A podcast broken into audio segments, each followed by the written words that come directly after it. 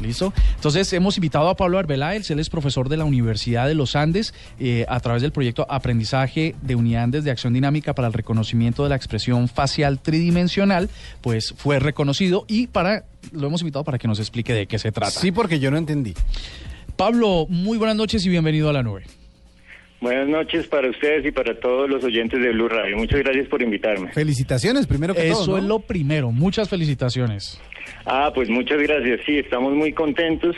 Para nosotros es un gran honor, pues para mí, para Andrés Felipe Romero, que es el estudiante de maestría con el que nos presentamos, y para todo mi equipo de investigación en la Universidad de los Andes, es un gran honor recibir este premio.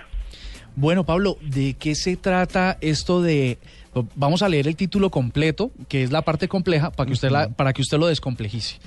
Aprendizaje de, uni, de, unidades de acción dinámica para el reconocimiento de la expresión facial tridimensional. Sí, bueno, pues este es un, pro, un proyecto en reconocimiento de expresiones faciales. Perdón, es decir, lo que queremos es enseñarle al computador a eh, entender las expresiones faciales a partir de una imagen.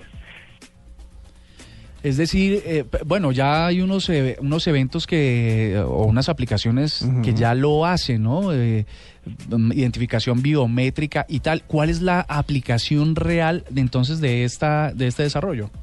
Sí, este es un problema muy importante en la inteligencia artificial, pues si algún día queremos comunicarnos de manera inteligente entre máquinas y humanos, pues vamos a necesitar que las máquinas nos entiendan. Entonces hay un gran número de aplicaciones algunas de ellas pues son en el área de mercadeo, pues sabemos que por ejemplo las encuestas de, de, satisfacción serían redundantes si el computador pudiera analizar las expresiones del usuario, pero las, las aplicaciones van mucho más allá. En mi departamento, que es el de ingeniería biomédica, nos interesan mucho las aplicaciones al área médica y ahí se podría pensar, por ejemplo, en eh, ayuda al diagnóstico de enfermedades mentales enfermedades, por ejemplo, como la depresión, que son muy difíciles de diagnosticar, podrían beneficiarse mucho de este tipo de tecnologías. Esto debe ser una, una, una combinación entre cámaras, eh, programas, análisis de, de, de, de, variables, etcétera, etcétera. ¿Cuánta gente trabajó en esto bajo su dirección? Sí, esto es, eh, pues es un proyecto de, de, software. Lo que estamos desarrollando es un programa que pueda analizar eh, automáticamente las expresiones y pues eh, no requiere mucha gente, sobre todo pues requiere que la, la, persona que esté a cargo, en este caso mi estudiante de maestría Andrés Felipe Romero, uh -huh. pues sea una persona capacitada y pues no tiene ningún problema de ese lado.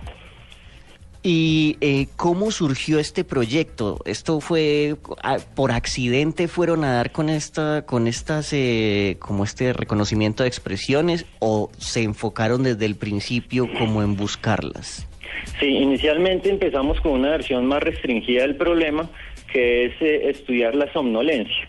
Es algo muy importante, por ejemplo, pues para ayuda a la conducción automática, poder detectar cuando un conductor se está quedando dormido. Eh, sin embargo, pues este premio de Google lo que nos da es la posibilidad de explorar el problema pues en su versión más general e interesante. Eh, Pablo, esto significa básicamente que mmm, hay un reconocimiento, por supuesto, una comunicación gigante de, de que ustedes lo hicieron posible, eh, luego, no sé, algún premio económico, pero además la posibilidad de trabajar con Google para, para potenciarlo, para desarrollarlo, para ampliarlo.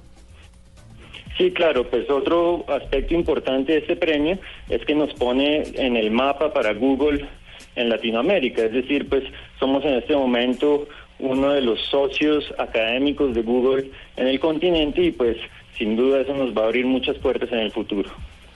Hoy en día hay y, algún... Y si, ah, y, bueno, Diego. y si alguien tiene un tic, resetea ese aparato. Creo que sí, no. pues eh, no oí muy bien la pregunta. No, que si alguien tiene un tic, el aparato se resetea. Ah, bueno, sí. Eh, los tics, lo, lo interesante del problema es que hoy en día lo que se estudia son precisamente las microexpresiones faciales que se deben a contracciones de muchas veces involuntarias de eh, cada uno de los 30 músculos de la cara.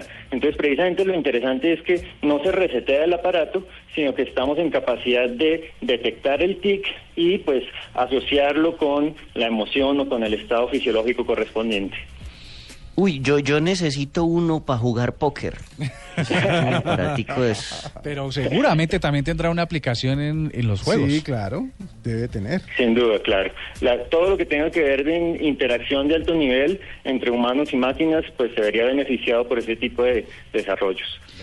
Pablo, una recomendación para nuestros oyentes de la nube que son que trabajan en tecnología, que son emprendedores, que están todo el tiempo pensando en innovación, eh, ¿qué deben hacer para apuntarle a premios como este que, que desarrolló Google?